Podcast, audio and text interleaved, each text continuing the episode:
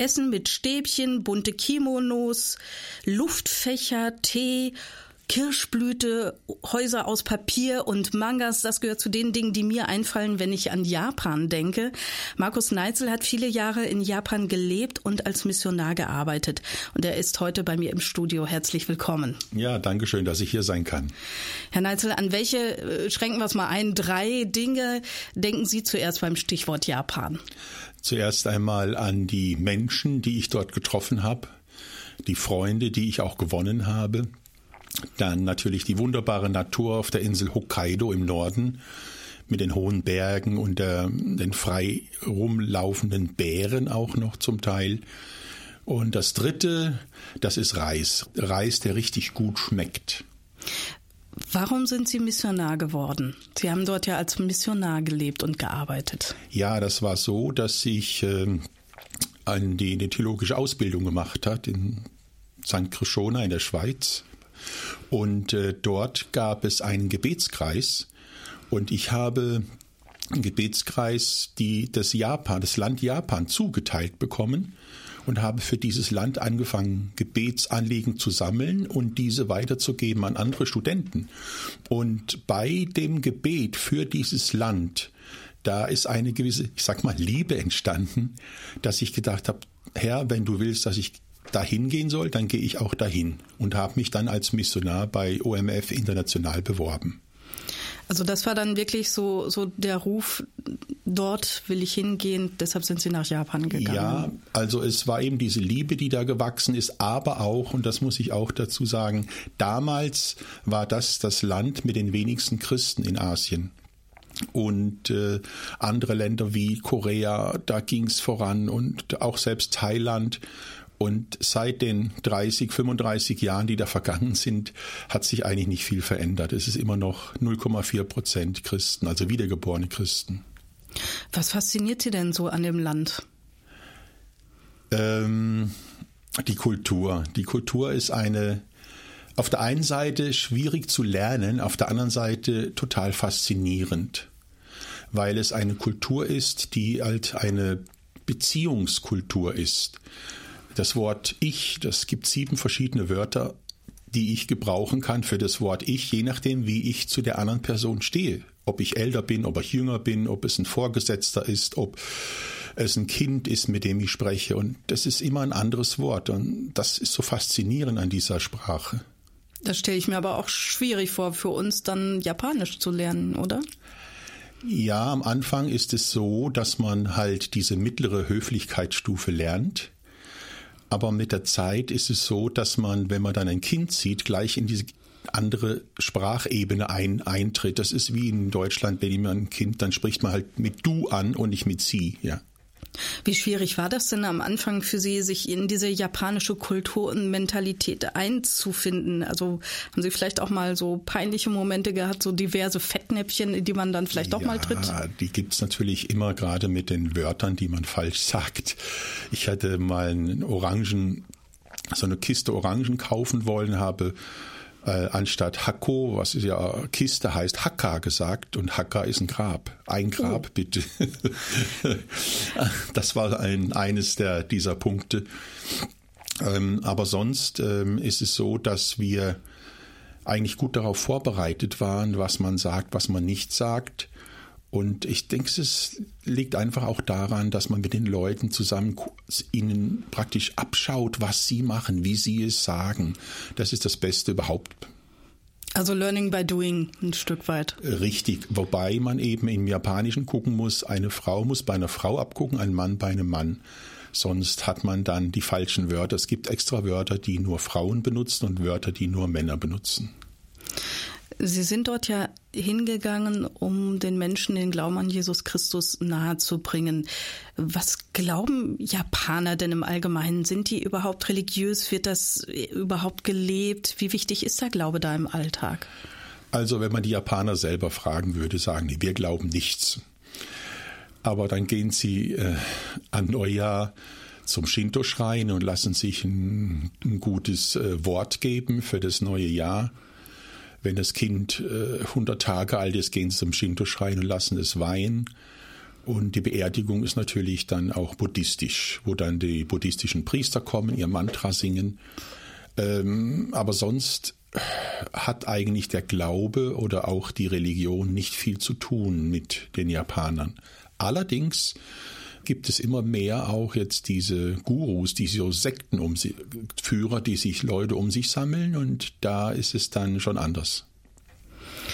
Und äh, auf der einen Seite dieses, ja, doch irgendwo der, der Wunsch nach etwas Religiösem, aber auf der anderen Seite ist dieses Land ja doch recht äh, vom, vom Wirtschaftlichen her doch recht westlich geprägt. Wie kriegen die das übereinander? Das ist ja das Interessante, dass man aufgeklärt ist, dass man westlich äh, fortschrittlich ist und auf der anderen Seite dann doch die Ahnen verehrt, auch wenn dann halt die Festtage sind, dass man zu den Geistern der Verstorbenen betet und dass das kein Widerspruch ist. Also dieses, diese westliche äh, fortschrittliche Kultur und dieses alte traditionelle Denken.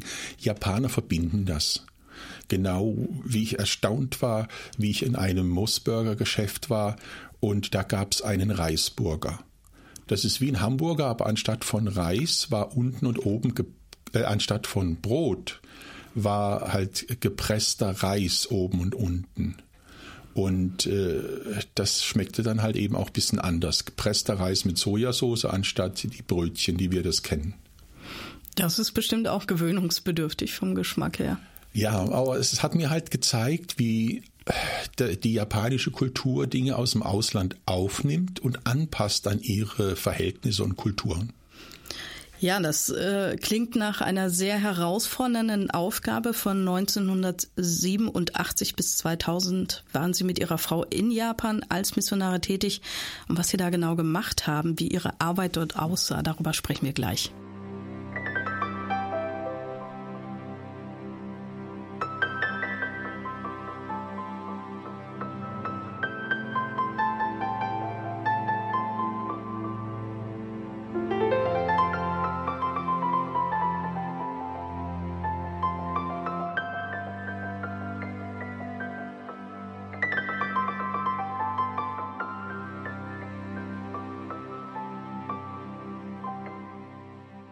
Hören Kalando heute mit dem Thema Glaube im Land der aufgehenden Sonne. Markus Neitzel hat in diesem Land 13 Jahre lang gelebt und gearbeitet und zwar als Missionar. Herr Neitzel, wie muss ich mir das vorstellen? Missionar in Japan. Was haben Sie dort gemacht? Wie sind Sie da vorgegangen? Also zum ersten Mal muss man ja sagen, da wo wir waren, da gab es kaum Ausländer oder weiße Ausländer, würden wir sagen, westliche Ausländer. Äh, da ist man auf jeden Fall auf gefallen. Und als unsere Kinder dann in die im Kindergarten gingen und äh, da hat man auch gleich Kontakte gehabt und geschaffen. Aber eigentlich haben wir eine Gemeinde angefangen in unserem Wohnzimmer. Wir haben eingeladen, nicht nur zu Gottesdiensten am Sonntag, sondern eben auch zu Englischklassen unter der Woche mit einer kurzen Andacht, zehn Minuten das die Bibel vorstellen oder äh, deutsche Kochklassen wo meine Frau deutsches Kochen gelehrt hat mit zehn Minuten Andacht. Also wir haben das dann verbunden, dass wir ihnen was gebracht haben, was sie ja, wo sie auch einen Anlass hatten, in die Gemeinde zu kommen, auch wenn sie keine Christen sind. Und das ist für die Japaner wichtig, weil die sagen, wir kommen nur am Sonntag in den Gottesdienst, wenn wir Christen sind. Aber wenn keine Christen sind, gehen wir nicht in den Gottesdienst. Also mussten wir Gelegenheiten schaffen, dass sie zu uns kamen, das Evangelium gehört haben, äh, auch unter der Woche, eben nicht im Gottesdienst. Also das heißt, Sie sind wirklich zu Ihren Nachbarn gegangen und haben gesagt, ich möchte euch einladen zum Kaffee trinken beispielsweise und außerdem gibt es bei uns einen christlichen Gottesdienst. Ja, also wir haben das nicht unbedingt gerade so gemacht. Wir haben erstens mal die Leute eingeladen zum Kaffee trinken und Kontakte geknüpft. Hm. Bis wir sie dann eingeladen haben zum Gottesdienst, das hat dann ein bisschen gedauert. Also nicht gleich mit der Tür ins, ja. ins, Haus fallen. Gell. Ja. Äh, wie reagieren Japaner denn, wenn Sie mit denen über den christlichen Glauben sprechen? Also alle, die wir getroffen haben, haben nichts davon gewusst, also nichts über den christlichen Glauben gewusst und wollten eigentlich lernen. Die sind wissbegierig und lernbegierig und vieles äh, wollen die einfach auch einfach mal hören und Sie, sie bekommen keine Lehre übers Christentum in der Schule, außer vielleicht äh, Reformation, aber sonst nicht viel. Also vom äh, Verständnis her, Sie haben, haben es vorhin schon mal gesagt, ähm, am ehesten Buddhismus und Shintoismus, wobei der christliche Glaube ja im 16., 17. Jahrhundert wohl mal eine Rolle gespielt hat, dann aber wieder verboten wurde, wenn ich das richtig gelesen habe. Mhm. Wie ja, wie vermitteln Sie den Menschen in Japan denn dann den Glauben an einen einzigen Gott? Denn im, zumindest im Shintoismus, da gibt es ja ganz viele Götter. Richtig, und das ist eben, auch wenn wir den, den Namen oder wenn wir sagen Gott, sagen wir der einzigartige Gott. Mhm. Äh, ganz bewusst oder der, der Gott, der alles geschaffen hat. Das sind so die zwei Bedeutungen eigentlich, die wir dem Namen Gottes davor geben, damit sie verstehen, es ist nicht einer von ihnen vielen Göttern, einfach noch einer dazu oder Jesus als äh, menschlicher Gott oder Halbgott oder so, sondern wirklich äh, dieses der einzigartige Gott, der alles geschaffen hat. Und mit dem fangen wir eigentlich an. Und ähm, wie wird das dann für einen Japaner plausibel, jetzt sich plötzlich nur noch an den einen Gott zu wenden, wenn er dann eigentlich so viele haben kann? Und warum dann ausgerechnet an diesen einen einzigartigen Gott? Natürlich, er hat alles geschaffen, aber was macht ihn darüber hinaus so einzigartig? Das Besondere ist eben diese persönliche Beziehung, die man zu ihm haben kann. Die Shinto-Götter, die acht Millionen Shinto-Götter, die es gibt, mit denen hat man keine Beziehung. Man geht zum Tempel, schreibt irgendein ein Gebet auf, einen Wunsch auf und gibt Geld und das war's. Ähm, auch im Buddhismus äh, gibt es da keine Beziehung auch zu den Geistern der Verstorbenen. Gut, da wird zum Teil gebetet, aber äh, angebetet, aber nicht wirklich im, im Sinne von Gebet, wie wir das kennen. Da werden die Hände zusammengefaltet und man denkt sich etwas aus, aber es ist keine Zwiesprache, also kein Gebet oder dann durch Bibel lesen, dass er zu uns spricht und durch Gebet wir zu ihm sprechen. Das kennt man halt nicht und das ist was Besonderes. Und wie reagieren die dann darauf, wenn, wenn sie den Menschen dann sagen, dieser Gott will eine Beziehung zu euch? Das ist das Interessante, dass eben da auch manche sagen, hm, kann ich mir nicht vorstellen. Das denke ich mir, dass das schwer ja, ist, das zu begreifen. Ja, ja. Oder andere sagen, auf, genau auf das habe ich gewartet. Ich suchte schon so lange. Oder vielleicht, ich habe mal als Kind, war ich mal in einem christlichen Kindergarten oder wie mir ein anderer erzählt hat, ich bin mal einer Kirche vorbeigegangen, da war so ein Kreuz oben drauf und ich habe immer mal gedacht, was ist da wohl los? Was sagen die da und was lehren die da? Und das waren dann Menschen, die einfach vorbereitet waren, offen waren und die dann auch eben Christen nachher geworden sind. Gibt es denn irgendwelche kulturellen Anknüpfungspunkte, die Sie nehmen können? Wenn ich jetzt zum Beispiel daran denke, offenbar ist der Respekt vor den Eltern ja sehr wichtig. Mhm. Da könnte man ja vielleicht eine Verknüpfung zum vierten Gebot äh, ziehen, du sollst Vater und Mutter ja. ehren. Ja, und das ist sehr wichtig, weil zum Beispiel der älteste Sohn, der muss immer den äh, buddhistischen Ahnenschrein versorgen mit Essen und mit Opfern. Und da ist es dann oft so, dass sie dann eben sagen, ja, wenn ich Christ werde, kann ich das nicht mehr tun. Oder auch, äh, wenn Leute Christen werden und dann die Familie besuchen an Obon, am August ist das ein großes Fest. Und dann gehen sie zu dem äh, Ahnenschrein und beten da an. Und wenn die dann nicht mehr mitmachen, dann, äh, weil sie Christen sind, weil sie sagen, wir glauben nur an den einen Gott. Und dann muss man halt gucken, wie man dann ihnen beibringt, dass sie die Eltern ehren können, ohne dass sie da eben anbeten, die Götzen anbeten sozusagen. Wenn ich das richtig verstanden habe, dann ist Beziehung in Japan ja auch ganz stark von einem Rollenverständnis geprägt. Mhm. Ähm, ja, und dass die gesamte Ordnung im Grunde, zum Beispiel der Familie oder vielleicht sogar des Staates, gestört sein kann, quasi, wenn jemand diese Rolle nicht mehr erfüllt. Das, was Sie gerade sagten. Ja. Ähm, da kann ich mir dann schon vorstellen, dass das wirklich ähm, dann auch mal zu Konflikten führen ja, kann. Ja, das haben wir so erlebt. Das waren Zwillings. Äh, äh, Mädchen, mal gut, die waren 18 oder 19 Jahre alt und sollten dann eben einen Beruf finden und die eine ist nach Tokio und da sollten die dann auch als mit ihrer Firma zuerst einmal zum Shinto-Schrein gehen, um da anzubeten und das hat sie nicht gemacht. Und dann hat sie die Probezeit nicht überstanden. Hm. Und deshalb ist es so, dass wenn jemand in Japan Christ wird, dass er die Kosten vorher überschlagen muss. Bin ich bereit, die Kosten zu tragen? Und das müssen wir ihnen auch, auch klar sagen und reinen Wein einschenken. Wenn du Christ wirst, das hat Konsequenzen auch für dich. Ähm, dazu gehört ja offenbar auch, also so bei diesen konfuzianischen Kardinaltugenden, da gehört ja auch sowas wie Ehrgefühl und Schamgefühl dazu. Ähm, gibt es denn dann überhaupt sowas wie Fehlerkultur? Also wenn ich das richtig verstanden habe, dann wird Kritik ja nie konkret geäußert. Also ich stelle mir das schwer vor, für einen Japaner dann auch äh, sich mit sowas wie, wie Sünde äh, auseinanderzusetzen und Buße zu tun. Genau. Und deshalb äh, werde ich nie sagen, ihr, ihr habt gesündigt, du bist Sünder, sondern ich werde immer sagen, Jesus Christus ist für die Dinge gestorben, für die du dich schämst. Mhm. Und dann klickt das bei denen, dann verstehen die das, weil das verstehen die. Die Dinge, für die ich mich schäme, wir würden sagen Sünde, ne? Äh, und dann verstehen die das, ja.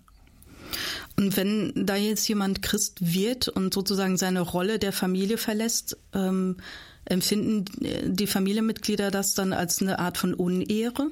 Also manche empfinden das so. Andere, denen ist das egal. Wiederum andere sagen, wenn du glücklich wirst damit, mach was du willst. Ähm, also es gibt da ganz unterschiedliche Reaktionen drauf. Aber wichtig ist uns, dass wir den Christen beibringen, dass sie trotzdem ihre Familie und ihre Eltern ehren, auch wenn sie nicht bei jedem dabei sind und alles mitmachen. Was heißt denn Jesus Christus auf Japanisch? Yes Christo. Und Gott? Oder gibt es da verschiedene Ausdrücke? Kamisama. Für? Kamisama. Man hat dieses Wort Gott hat man genommen aus dem Shinto, also der der Name für Gott Kamisama ist eigentlich genau äh, der Shinto-Gott auch, der gleiche wie für die Shinto-Götter ähm, nur eben, dass es einer ist. Und man hat halt bei der Bibelübersetzung dann gedacht, man will etwas Unbekanntes erklären durch was Bekanntes und hat halt dieses, dieses Kanji, das sind ja die chinesischen Schriftzeichen, genommen für Kami, für Gott.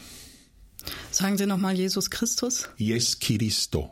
Yes Christo. Okay, ich hoffe, ich kann es mir merken. Wir versuchen es nochmal. Wir können ja dann in der Pause gleich nochmal üben. Wie geht denn die Regierung damit um, wenn christliche Missionare in dem Land missionieren? Ist das für die schwierig, so von wegen Störung der Ordnung oder so? Also das ist so, dass die nach dem Krieg, nach dem Zweiten Weltkrieg, muss man sagen, äh, die Missionare mit Handkuss genommen hat, weil die Missionare sehr oft eben auch die Weiterbildung, also Englischunterricht und die Leute einfach auch weitergebildet haben. Und deshalb gab es eigentlich seit dem Zweiten Weltkrieg überhaupt keine Probleme als Missionar einzureisen nach Japan. Also totale Religionsfreiheit. Also von der Regierung her ist totale Religionsfreiheit. Ganz anders als in China zum Beispiel. Ja. ja. Ähm, gibt es denn so etwas wie ein besonders bewegendes Erlebnis, wo Sie sagen, das war so das, der schönste Moment meiner Tätigkeit als Missionar in Japan? Also das war jetzt bei meiner Frau, die ist mit den Kindern auf den Spielplatz gegangen und hat sich so ein bisschen geärgert, weil sie gesagt hat, ach, ich kann eigentlich nicht viel tun und die Kinder sind noch so klein und ich würde gerne auch missionieren. Und da kam dann eine Frau auf sie zu, die auch Kinder hatte, die gespielt haben und hat mit ihr kam mit ihr ins Gespräch und hat gesagt, ich war mal als Kind in einem, im Kindergarten, im christlichen, und ich würde gern wieder davon wissen von der biblischen Botschaft. Und dann hat sie mit ihr einen Bibelkurs gemacht, also die zwei alleine, ne? Und die ist dann auch Christ geworden. Das war richtig toll, wie da einfach auch Führung Gottes ganz wunderbar da zu sehen war. Sie haben mit einer kleinen Gemeinde angefangen. Wie ging das denn dann weiter? Also es ist so, äh, wir haben ja bei Null angefangen. Das heißt, wir hatten am Anfang dann zum Gottesdienst eingeladen und niemand kam. Einmal kam ein Arzt, dann habe ich meine Predigt umgestellt auf einen barmherzigen Samariter. Oder ich erinnere mich, wir hatten mal eine Frau mit dem Baby. Mitten in der Predigt musste sie die Windel wechseln, da musste ich dann nochmal anhalten. meine Frau an, an der Orgel, ich an, habe gepredigt und eben diese eine Frau, die angepredigt wurde. So, das ist der Anfang äh, äh der Gemeindegründung, also in kleinen Gemeinden. Wenn es dann mehr wird, wenn mehr dazukommen oder auch Christen zuziehen, dann äh, versucht man einen Raum zu mieten und wir haben dann auch einen größeren Raum also mieten können, beziehungsweise ein Haus dann auch gekauft und umgebaut zur Kirche. Ein Wohnhaus umgebaut zur Kirche. Und das geht eigentlich ganz einfach, weil in Japan die Wände ja alle aus Holz sind und die Türen oft Schiebetüren oft aus Papier und dann nimmt man die raus und dann hat man einen großen Raum. Das ist wirklich praktisch. Ähm, ja, also ich meine gelesen zu haben, dass Sie fünf Gemeinden gegründet haben dann letztendlich. Ja, also von, von wirklich von null angegründet waren es eigentlich nur zwei und die anderen drei, die haben schon ein bisschen Bestand gehabt. Also so war es nicht. Aber das Interessante war immer, immer das Ziel, in einheimische Hände übergeben. Wir haben immer an einheimische Pastoren die Gemeinde übergeben wir als Missionar haben sie gestartet und dann sollen die Japaner selber weitermachen. Das ist ganz wichtig. Von wie vielen Leuten sprechen wir da ungefähr? Ähm, wenn wir so 20, 25 Leute äh, in ein, pro Gemeinde mhm. und dann äh, werden sie einen eigenen Pastor berufen und auch finanziell unterhalten. Und dann kann die Gemeinde eben wachsen auch, ja. Ähm, wir haben Gemeinden gehabt, jetzt von den fünf Gemeinden, das ist eine Gemeinde, die ist gewachsen auf 50 Leute, hat sich verdoppelt. Äh, es gibt andere Gemeinden, die sind zurückgegangen. Das ist dann auf zehn Leute zurückgegangen. Das tut einem dann weh. Gerade wenn man auch eine Gemeinde gegründet hat, den Namen gegeben hat und so. Es ist so, ja, so ein bisschen fast wie ein Kind. Aber es ist die Gemeinde Jesus, nicht meine Gemeinde. Aber Sie haben noch regelmäßig Kontakt zu den Gemeinden und zu den Pastoren sicherlich. Genau, genau. Und äh, aus der Ferne und verfolge das und bete auch dafür. Wir waren letztes Jahr auch nochmal auf einer Rundreise, so eine Missionsreise, haben die Gemeinden besucht, haben da gepredigt, wo wir ja schon an manch zum Teil 20 Jahre nicht mehr waren, zum Teil 10 Jahre nicht mehr waren. War, eine, war ein schönes Wiedersehen dann. Ja, Japan ist ein Land mit einer völlig anderen Kultur und Mentalität als die europäische. Über besondere Unterschiede und für uns doch eher ungewöhnliche Verhaltensweisen in Japan sprechen wir gleich.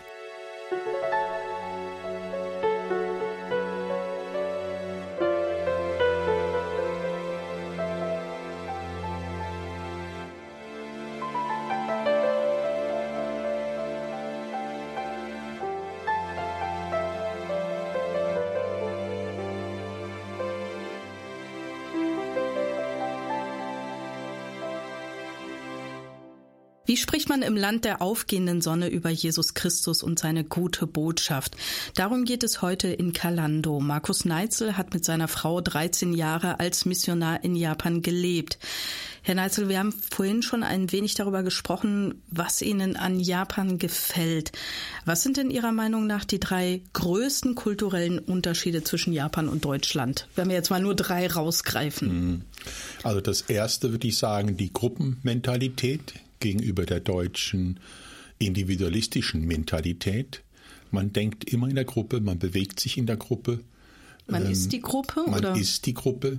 Und äh, da ist es dann auch zum Beispiel bei Christen so, wenn sie jetzt Christ werden, dann gehören sie zur christlichen Gemeinde, zur Gruppe, zur, zur Familie Jesu sozusagen. Also die verlassen nicht irgendeine Gruppe nur, sondern sie gehören dann zu einer anderen Gruppe. Das ist also das eine, was man einfach anders betont als bei uns, wo bei uns oft die Beziehung ist du und Jesus, Jesus und du. Und dort ist es wir als Gemeinde und Jesus. Äh, das ist das eine, also diese Gruppenmentalität. Das zweite ist eben diese schamorientierte Kultur. Das heißt also, dass man dem anderen das Gesicht erhalten muss oder wiedergeben muss. Das heißt also, dass man oft dann auch Dinge die falsch laufen, nicht sagt, was hast du da gemacht, sondern dass man das auf seine Kappe nimmt und sagt, ah, das habe ich da falsch gemacht oder das habe ich dir nicht richtig erzählt, um den anderen nicht zu beschämen. Ja, äh, das ist das, diese Schamkultur. Und das Dritte, hm, muss ich jetzt überlegen, fällt mir gerade nichts ein. Das sind ja schon mal gravierende Unterschiede, denke ich. Ähm, und wie lebt es sich dann als Deutscher in Japan? Sie haben mir gerade in der Pause schon ähm, so ein, zwei Sachen erzählt, wie Sie Japanisch gelernt haben, dass, dass Sie sich Eselsbrücken bei bestimmten Ausdrücken mhm. äh, gebildet haben. Ki Kino? Kino heißt äh, Kino heißt gestern und da habe ich mir halt gedacht ans Kino. Ne? und ähm, was war das andere noch? Das andere war Ohio. Das ist Guten Morgen, ne? Ohio. Ohio. Und da muss man halt an den Start oder einen Fluss denken. Gell? So gibt es halt so gewisse Sachen, die man dann einfach auch, ja. Oder zum Beispiel äh, für Reis, also die Reispflanze gibt es wieder ein anderes Wort als für den, den Reis selber, ne? Ine komme. Also das ist in meinem, in meinem Dialekt Ine komme, Inecho, Ine komme. Das heißt reinkommen in meinem Dialekt. Ähm, Sie haben ja äh, bei der Ausbildung als Missionar sicherlich auch ein bisschen was über die Kultur schon vorher gelernt. Ähm, aber Sie fallen natürlich auf, das haben Sie ja auch mhm. schon ähm, gesagt. Wie ähm, haben Sie denn dort gelebt? Also auch in einem Papierhaus, wenn man so sagen will, oder? Es gibt keine anderen Häuser als die, als die Holzhäuser. Das ist Holz, Pressspan, Platten sind das eigentlich. Und nur die äh, Türen sind aus Papier, das Haus mhm. selbst nicht. Aber wir haben ganz normal die Häuser gemietet und haben dort gelebt. Wir waren froh, dass wir als Ausländer überhaupt äh, Vermieter gefunden haben, die an Ausländer vermieten. Ähm, vielleicht hat es uns geholfen, dass wir mit OMF International keine Privatmieter waren, sondern die Firma das gemietet hat, also mhm. die Missionsgesellschaft das gemietet hat. Wir haben dort gelebt. Wir haben unsere Kinder sind da zum Kindergarten gegangen. Wir waren da in der eigentlich integriert in die Gesellschaft dort vor Ort. Oder immer wieder kamen dann Leute, haben gesagt, ah, wir haben, wir wollen Beethovens neunte Sinfonie singen. Und dann musste ich dahin und musste denen die Aussprache auf Deutsch beibringen.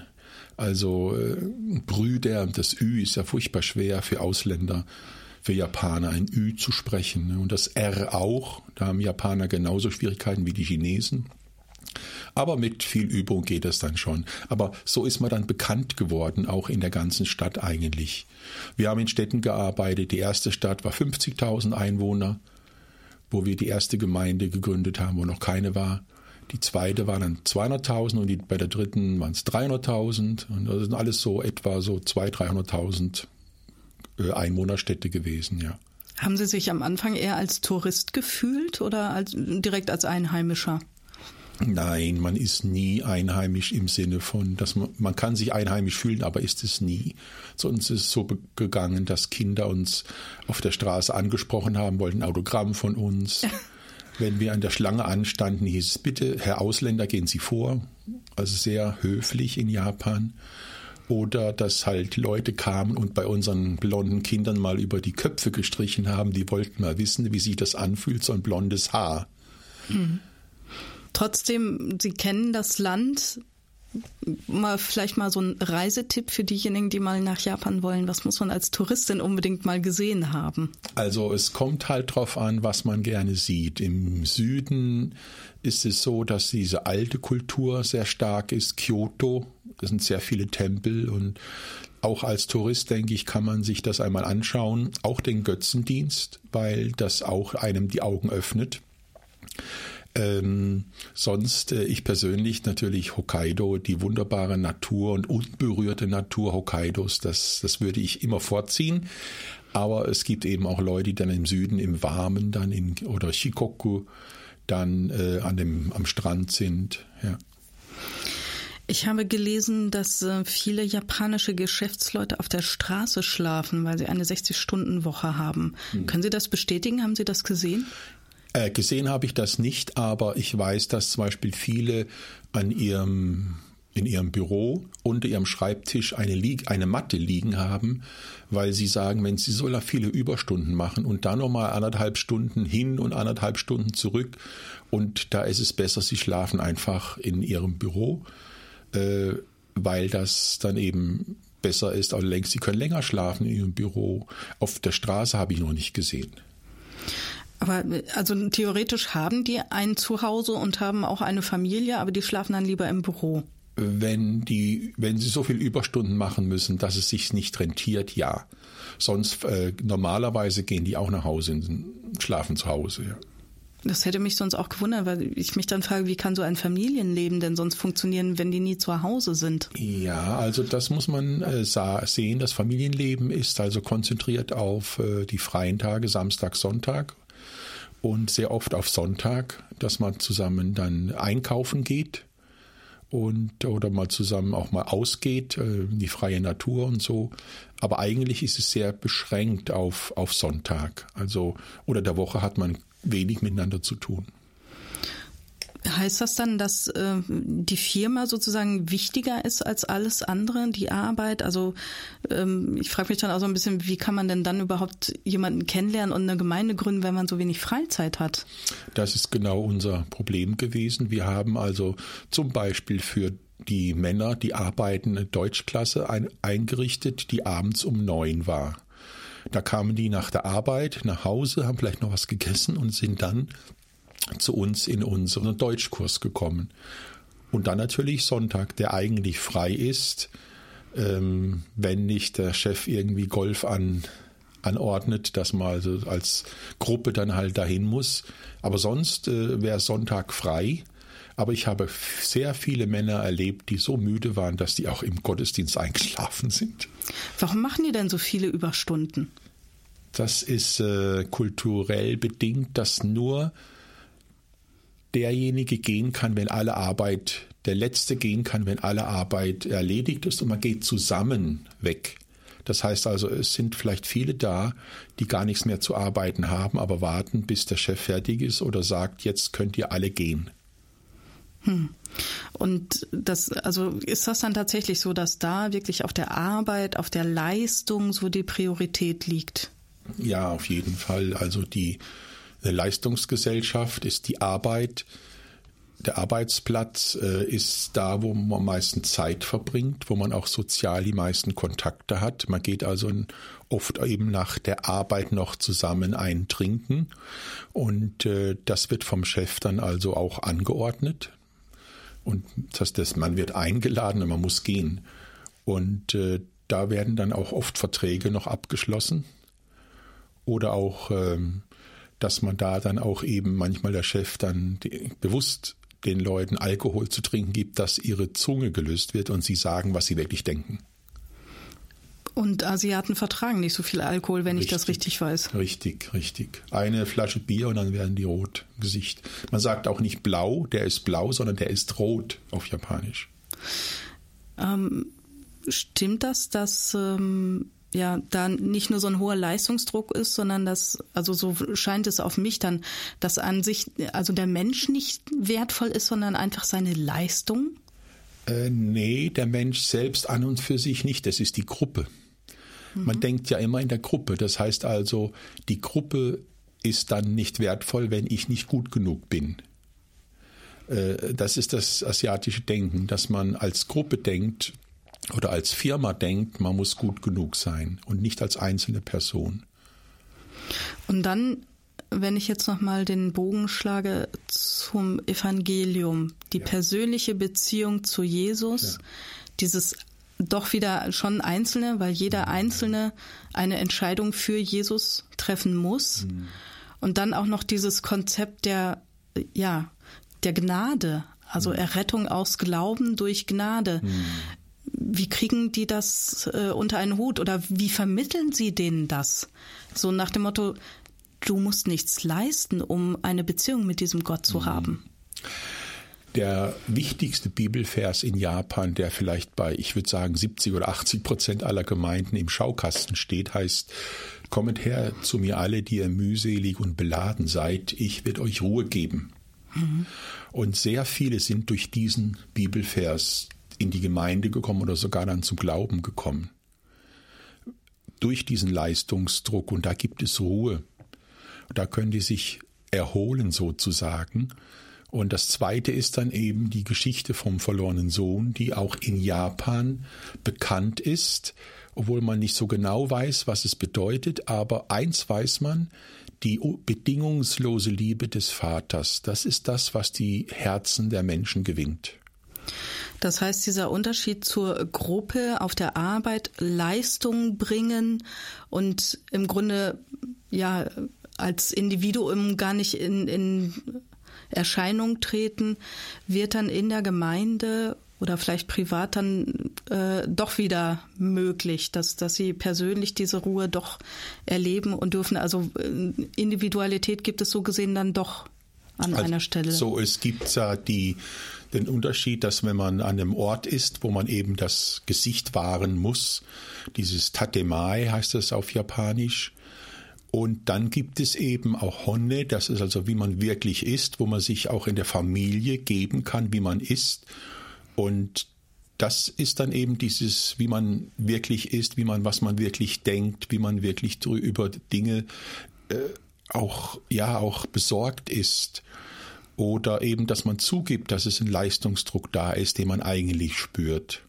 Und das ist eben dieser Unterschied zwischen dem Tatemai und der Honne, also dem wirklichen Ich. Und in der Gemeinde kann man eben auch wirklich sein wirkliches Gesicht zeigen. Also sowas wie bei Gott und in der Gemeinde kann ich sein, wie ich bin. Richtig, und das ist auch wichtig. Das heißt, wenn die Leute in den Gottesdienst kommen, können sie da auch, ich sag mal, ausspannen vom Sinne, dass sie nicht immer ihr Gesicht aufrechterhalten müssen. Und wie können die dann wieder in diese Arbeitsgruppe gehen mit dem Wissen, ich habe bei Gott Ruhe gefunden. Ist das leichter dann für die? Oder fällt es denen dann schwerer, dass sie sich sozusagen verstellen müssen?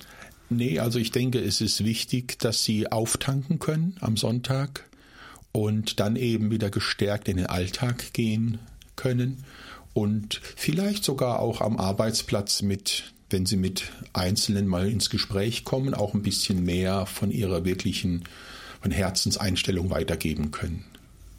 Und dazu passt dann ja auch wieder dieses auf der einen Seite ähm, nichts leisten müssen und geliebt sein. Ähm, in Japan ist die Selbstmordrate ja eigentlich ziemlich hoch. Ja. Hm. Ähm, das liegt an diesem Leistungsdruck. Genau, und wenn man diese Leistung eben nicht bringt oder nicht mehr bringt, dann äh, gibt es eigentlich keinen Ausweg, äh, außer wie das früher schon üblich war durch Selbstmord. Das ist in der Gesellschaft bis heute eigentlich sehr toleriert äh, als Ausweg, ohne das Gesicht zu verlieren. Und da ist eben, wenn dann die Geschichte vom verlorenen Sohn kommt, die sagt, ich liebe dich, auch wenn du keine Leistung bringst, das ist dann eben etwas, was die auch ihre Herzen anspricht. Das müsste doch dann eigentlich für sehr viel mehr Japaner noch attraktiv sein, zu sagen, da kann ich wirklich sein, wie ich bin, da bin ich angenommen, auch ohne Leistung, da finde ich Ruhe, ähm, dass es dann immer noch so wenig Christen gibt in Japan. Wie kommt das? Wenn ich das wüsste. Aber ein Punkt ist zum Beispiel, wenn es nur 0,4 Prozent Christen gibt, gibt es zu wenig Christen, die anderen Menschen, die nicht Christen, praktisch erreichen können und ihnen das, diese Botschaft weitergeben können oder auch Missionare. Im Grunde genommen erreicht man nicht die 99 Prozent, die nicht Christen sind.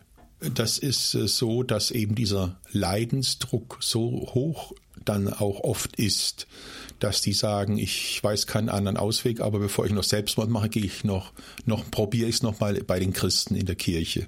Also das gab es auch schon oft dass dann Leute kamen, eben, die wirklich große Probleme hatten und dort eben dann auch wirklich Ruhe gefunden haben. Auf der anderen Seite, wenn sie Christen sind, dann hat das eben, da haben wir ja auch schon drüber gesprochen, letztendlich Konsequenzen für das Familiengefüge, für die Arbeitswelt unter Umständen. Genau, genau. Und da müssen sie bereit sein, eben den Preis zu bezahlen, ja ja eine völlig andere Denkweise und Kultur. Das ist wirklich eine herausfordernde Arbeit, auch als Missionar dort in Japan, den Menschen den Glauben nahezubringen. Inzwischen leben sie wieder in Deutschland und was sie heute machen, darüber sprechen wir gleich.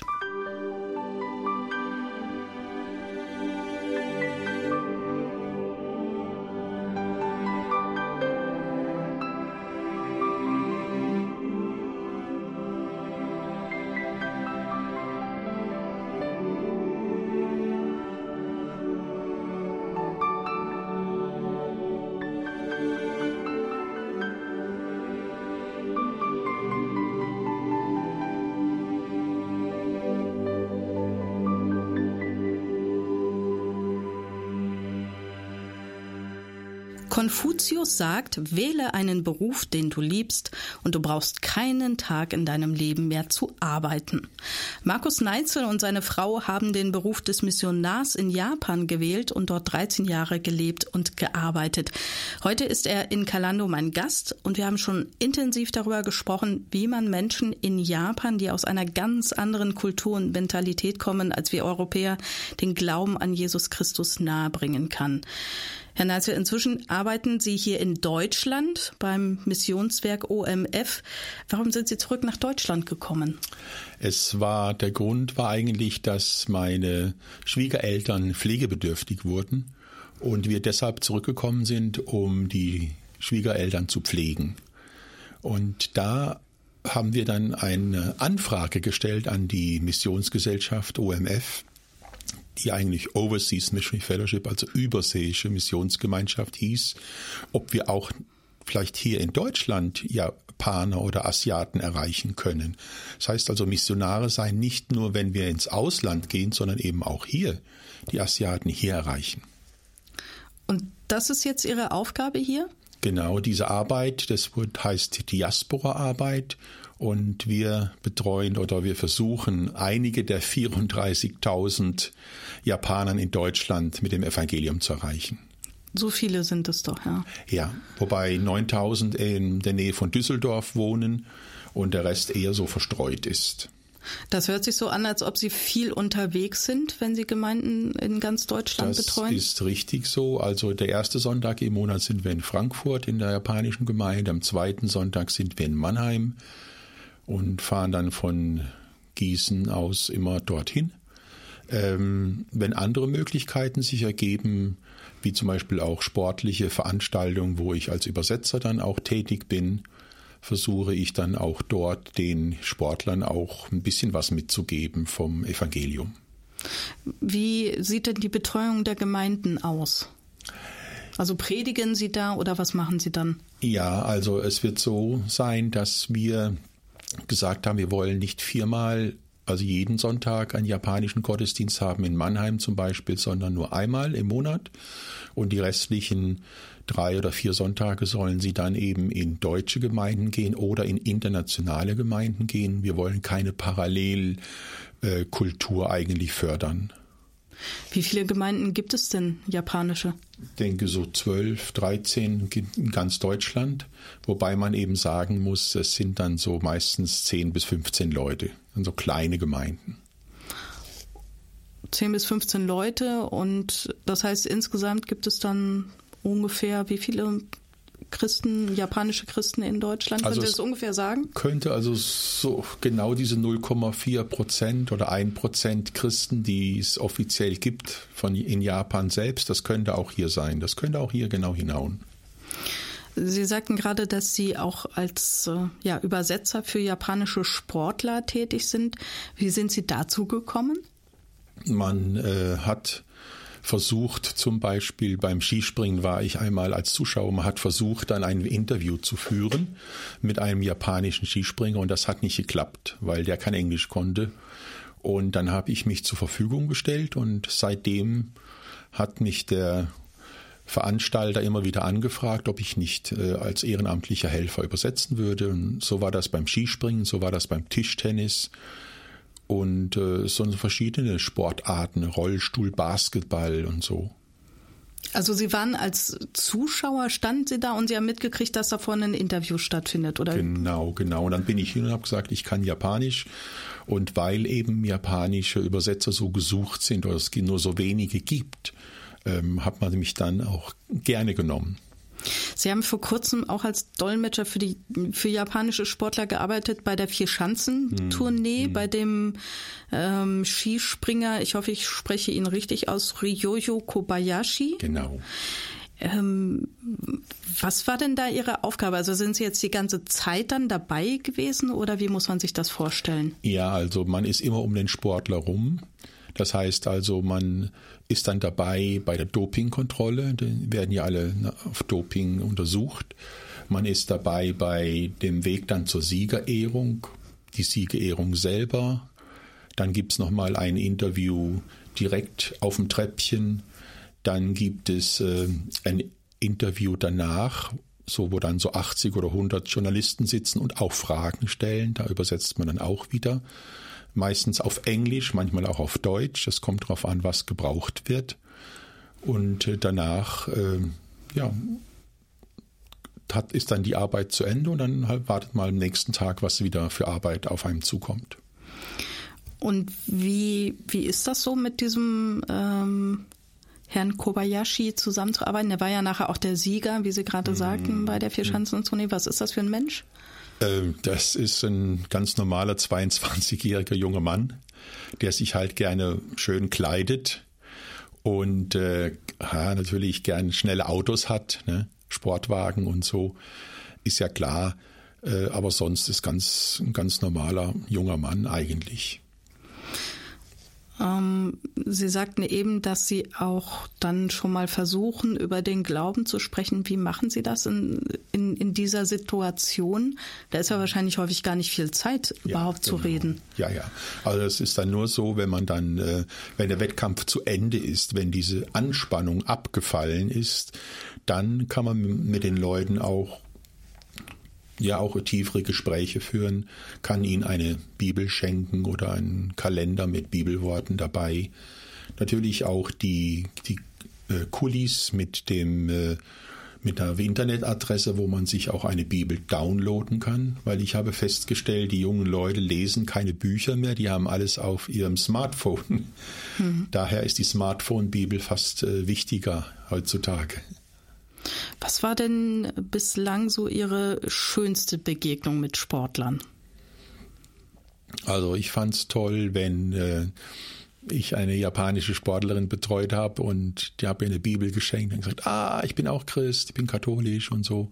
Und äh, das war natürlich ein Highlight, weil in den ganzen vielen Jahren habe ich nur eine einzige äh, japanische Christin da erlebt einmal eine äh, Psychologin, eine Sportpsychologin, die auch Christ war, aber sonst äh, waren es alles keine Christen.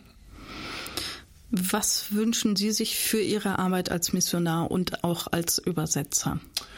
Ich wünsche mir, dass Menschen, die hierher kommen, das Evangelium hören, dass sie als Christen zurückgehen in ihr Heimatland und äh, auch für die Sportler, für die ich übersetze, dass sie hier Impulse bekommen, die eben sie anregen zum Nachdenken, auch im Land selbst, in Japan selbst doch weiter zu forschen nach der Wahrheit, nach Jesus Christus. Markus Neitzel, Missionar für Japaner in Japan und Deutschland und Übersetzer für Japaner, die nach Deutschland kommen. Vielen Dank, dass Sie da waren. Gerne, ich war gerne hier. Und ich wünsche Ihnen natürlich Gottes Segen für Ihre weitere Arbeit. Vielen herzlichen Dank. Matane, sayonara. Sayonara.